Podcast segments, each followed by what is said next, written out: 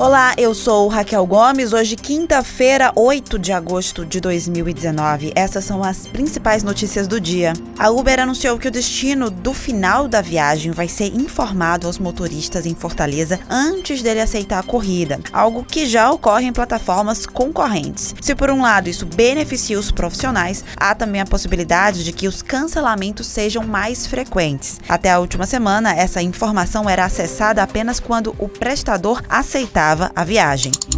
Os contribuintes vão poder consultar se estão no terceiro lote de restituição de imposto de renda a partir das 9 horas da manhã de hoje. O lote de restituição do imposto sobre a renda da pessoa física contempla também restituições residuais dos exercícios de 2008 a 2018. O crédito bancário para quase 3 milhões de contribuintes vai ser realizado no dia 15 de agosto.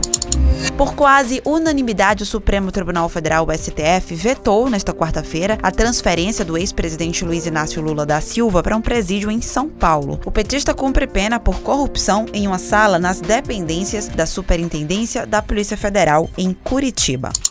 Três advogados presos na última sexta-feira tiveram habeas corpus deferidos nesta quarta e podem ser soltos a qualquer momento. Eles estavam em prisão temporária no âmbito da Operação Rábula, que investiga um esquema de advogados e servidores públicos que beneficiava facções criminosas no Ceará, burlando o sistema de justiça do estado. Essas e outras notícias você encontra no povo.com.br.